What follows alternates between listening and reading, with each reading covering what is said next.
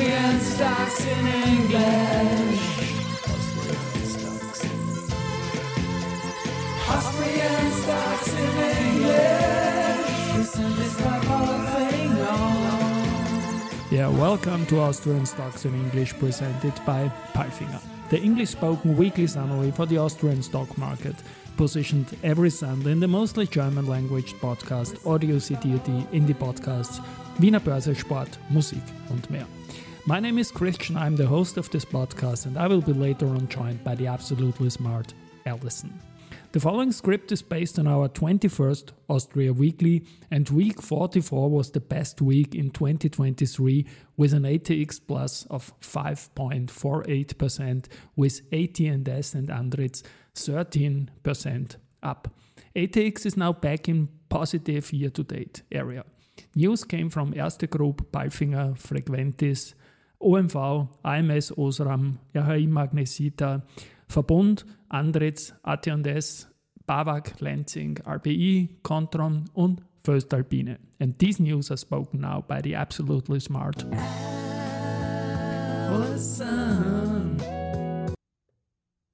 Thank you, Christian, for calling me absolutely smart. And these were the news of week 44. Monday, Erste Group Bank. The results of Erste Group Bank AG for the first nine months of 2023 are characterized by a significant increase in operating business. Net interest income increased significantly to 5,422 euros and 30 cents million, plus 237%, 4,385 euros and 20 cents million, most strongly in Austria, on the back of higher market interest rates, as well as larger loan volume. Net fee and commission income rose to 1,937 euros and 60 cents million, plus 5.9%, 1,829 euros and 90 cents million. Growth was registered across all core markets, most notably in payment services but also in asset management. The net profit rose to 2,309 euros and 60 cents million, 1.647 euros, 0 million, on the back of the strong operating result and low risk costs.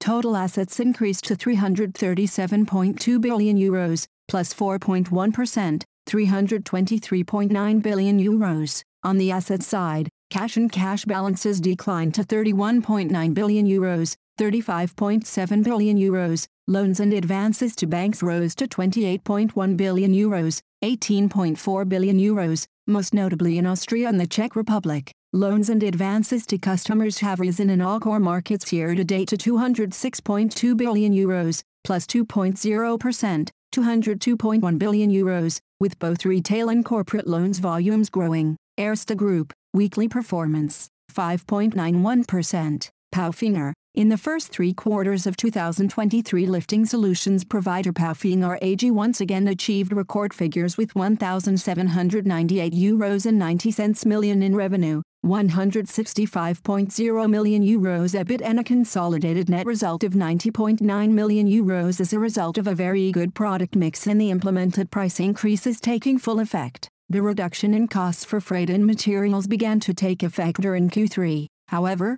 a highly challenging economic environment is forecast for 2024, for which Palfinger is already preparing today. The high demand for service cranes and truck-mounted forklifts led to growth in revenue of more than 30% in North America. In the future market of India, where Palfinger sees great potential for further growth, the marine sector experienced a good order intake as well. In Europe, inflation and high interest rates have had a negative impact on the economic environment, and the construction industry in particular is suffering from the negative effects with reduced order intake. Based on the current order book coverage, which lasts until the end of Q1 2024, the company expects revenue of 2.4 billion euros and an EBIT of over 200 million euros in 2023. Palfinger, weekly performance, 9.09%. Frequentis, NAV Canada, the Canadian air navigation service provider, has selected Frequentis to provide its standardized and interoperable X10 VCS for all air traffic control and flight specialists communication facilities,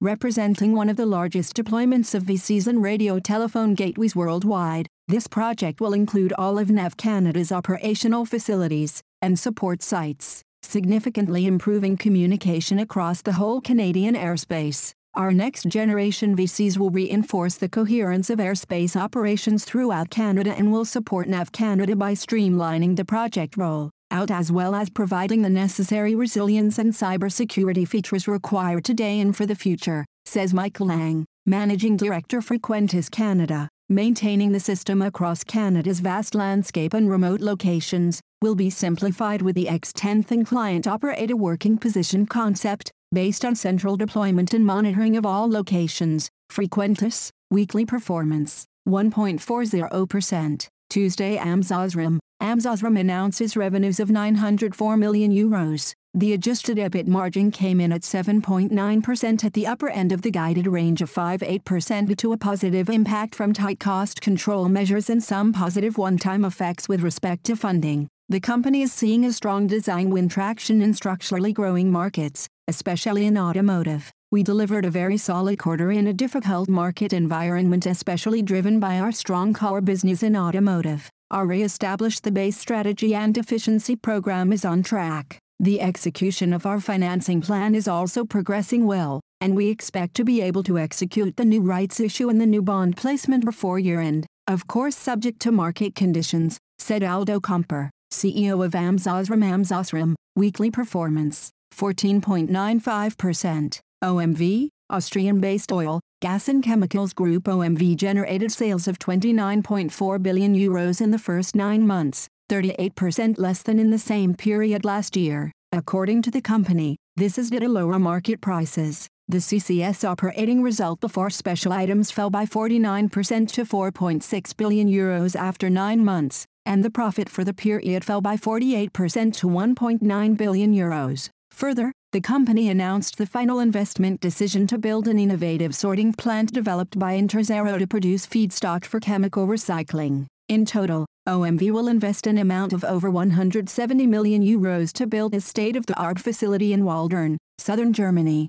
OMV will hold 89.9% of the shares in the joint venture and 10.1% of the shares will belong to Interzero, Europe's leading provider of circular economy solutions. OMV, weekly performance. 0.72%. RHI Magnesita, RHI Magnesita, global supplier of high-grade refractory products, systems and solutions, today provides an update on trading for the three months to September 30, 2023 Q3. The group's EBITDA margin in Q3 reduced slightly to 11.2%, from 11.6% in H1 2023. Refractory margin remains strong with a relatively low contribution from vertical integration at 1.8%, as guided. The EBITDA delivered in the third quarter, outperformance in the delivery of M&A synergies in the year-to-date and seasonally higher volumes in cement and lime anticipated in Q4. Adjusted EBITDA guidance for the full year is increased from 360 million euros to at least 380 million euros.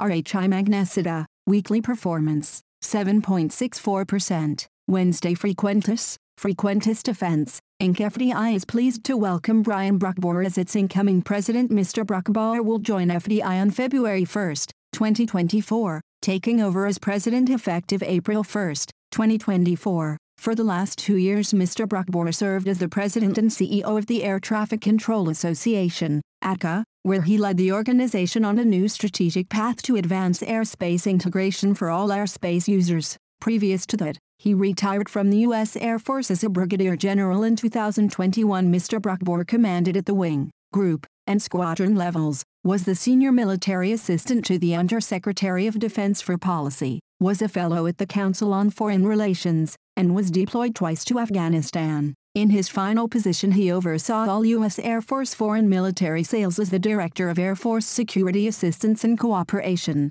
a $226 billion portfolio serving 118 countries. Notable was him becoming the first U.S. Air Force Corps Air Traffic Control Officer to achieve the rank of General Officer. Frequentis, weekly performance, 1.40%. Thursday Verbund, Austrian utility company Verbund reported earnings for the first three quarters 2023. EBITDA climbed by 83.6% year-on-year to 3,549 euros and 30 cents. M. The reported group result rose by 85.9% to 1,980 euros and 60 cents. M and the group result after adjustment for non-recurring effects was up 103.6%, Non-recurring effects in Q January 3, 2023, Euros 20.2 m, Q January 3, 2022, Euro plus 82.6 m. The positive income trend compared with the previous year is attributable primarily to higher electricity production on the strength of a better water supply, the rise in average sales prices,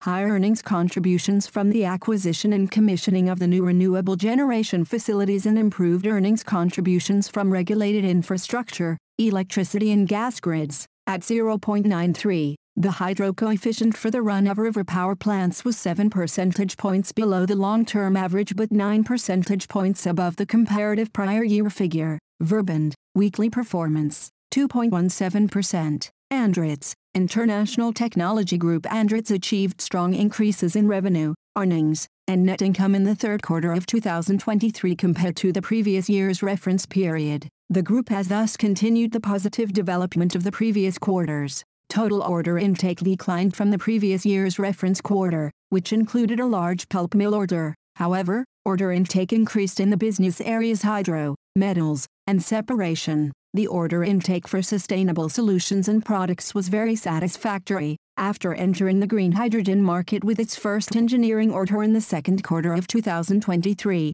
Andritz booked its first order for the supply of a complete green hydrogen plant in the third quarter. German steel producer Salzgitter Group selected Andritz to supply one of the largest green hydrogen plants in Europe as part of its sustainable transformation program. Andritz CEO Joachim Schönbeck stated, Our products and solutions serving the green transition of the economy are increasingly contributing to our order intake. We are steadily expanding this product range, reaffirming our commitment to innovation and sustainability. The solid growth in our service revenues continued in the third quarter, helping us to further stabilize our business. Andritz, weekly performance, 13.40%. AT&S, at an S recorded a decline in revenues by 24% to 814 million euros in the first half of 2023/24, PY 1070 euros million, adjusted for currency effects. Consolidated revenue fell by 21%. This development was primarily driven by the fundamental changes in the economic environment.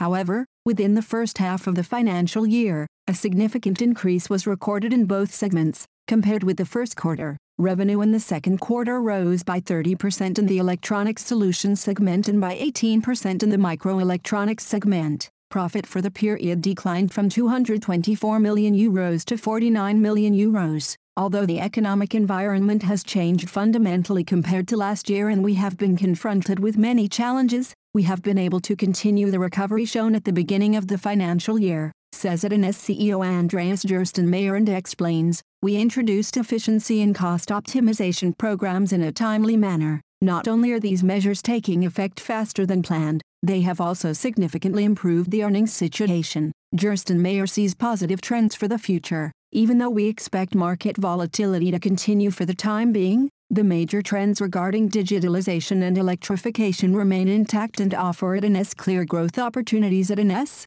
weekly performance, 13.74%. BAWAG, Banking Group BAWAG announces the receipt of all regulatory approvals for the acquisition of Peak Bancorp, the holding company for Idaho First Bank, a state-chartered community bank. Shareholders' equity of Peak Bancorp stands at just under $50 million as of September 30, 2023. The purchase price is in line with the original agreement and set at $65 million. Anas Abuzaakouk, CEO, commented, We are excited about the acquisition of Peak Bancorp and the many opportunities this presents for the group. Despite the various challenges faced by the U.S. banking sector this year, we have been pleased with the performance of Idaho First Bank which reflects the financial strength and resilience of the franchise as well as the quality of leadership and the broader team. This acquisition provides BAWAG Group with a U.S. banking platform to drive organic growth in Idaho and across the United States, adding yet another channel for growth. BAWAG,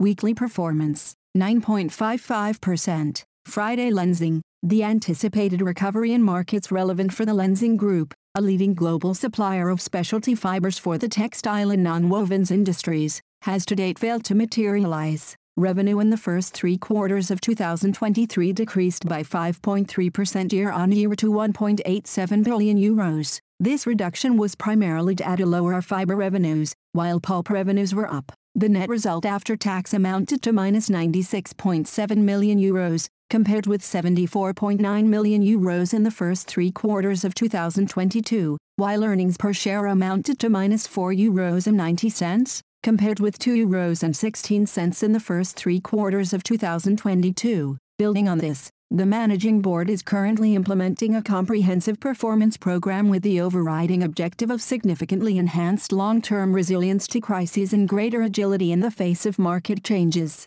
In addition to the positive effects on sales, the Managing Board expects annual cost savings of more than 100 million euros, of which approximately 50% will be effective from the coming financial year. Lenzing, weekly performance, 3.27%. RBI, Raiffeisen and Bank International, RBI achieved a consolidated profit of 2.114 billion euros in the first three quarters of 2023. Core revenues, net interest income as well as net fee and commission income, without the Russian and Belarusian business rose by 20% year on year. We are very satisfied with the first three quarters. The good earnings development persisted in the third quarter. At the same time, the reduction of our Russian business continues to make good progress said RBI CEO Johann Strobl. In the reporting period, impairment losses on financial assets were significantly lower at 251 million euros than in the comparable period of 721 million euros. Impairment losses in Eastern Europe continue to dominate due to the ongoing Russian war of aggression in Ukraine.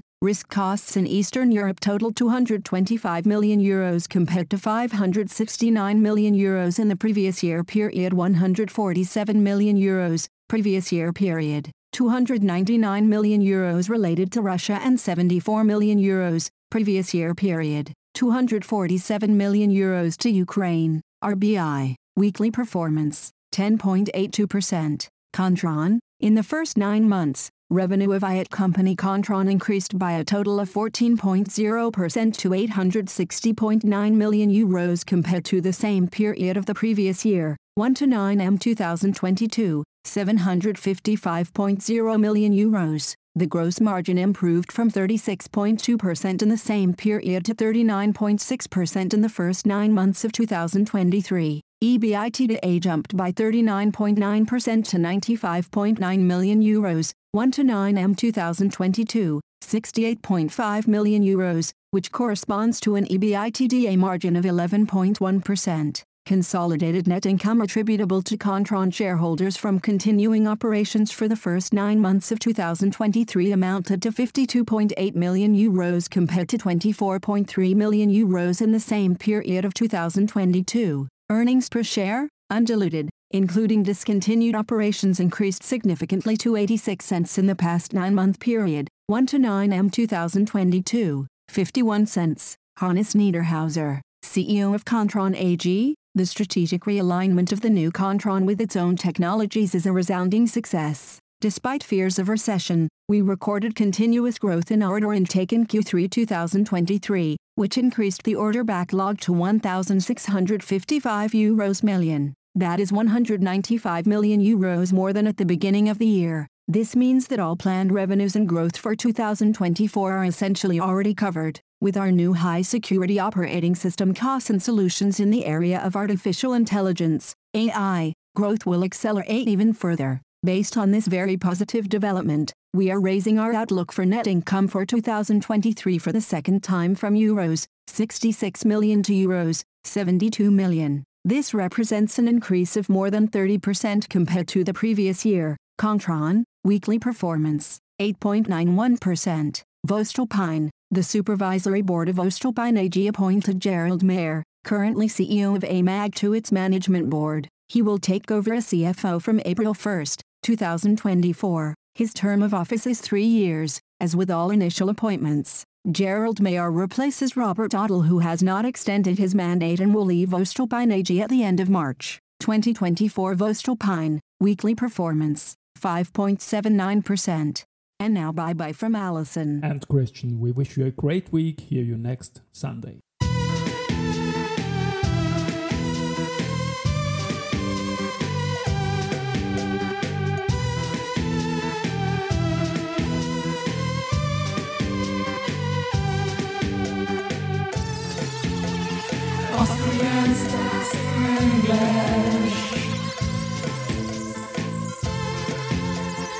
Austrian stocks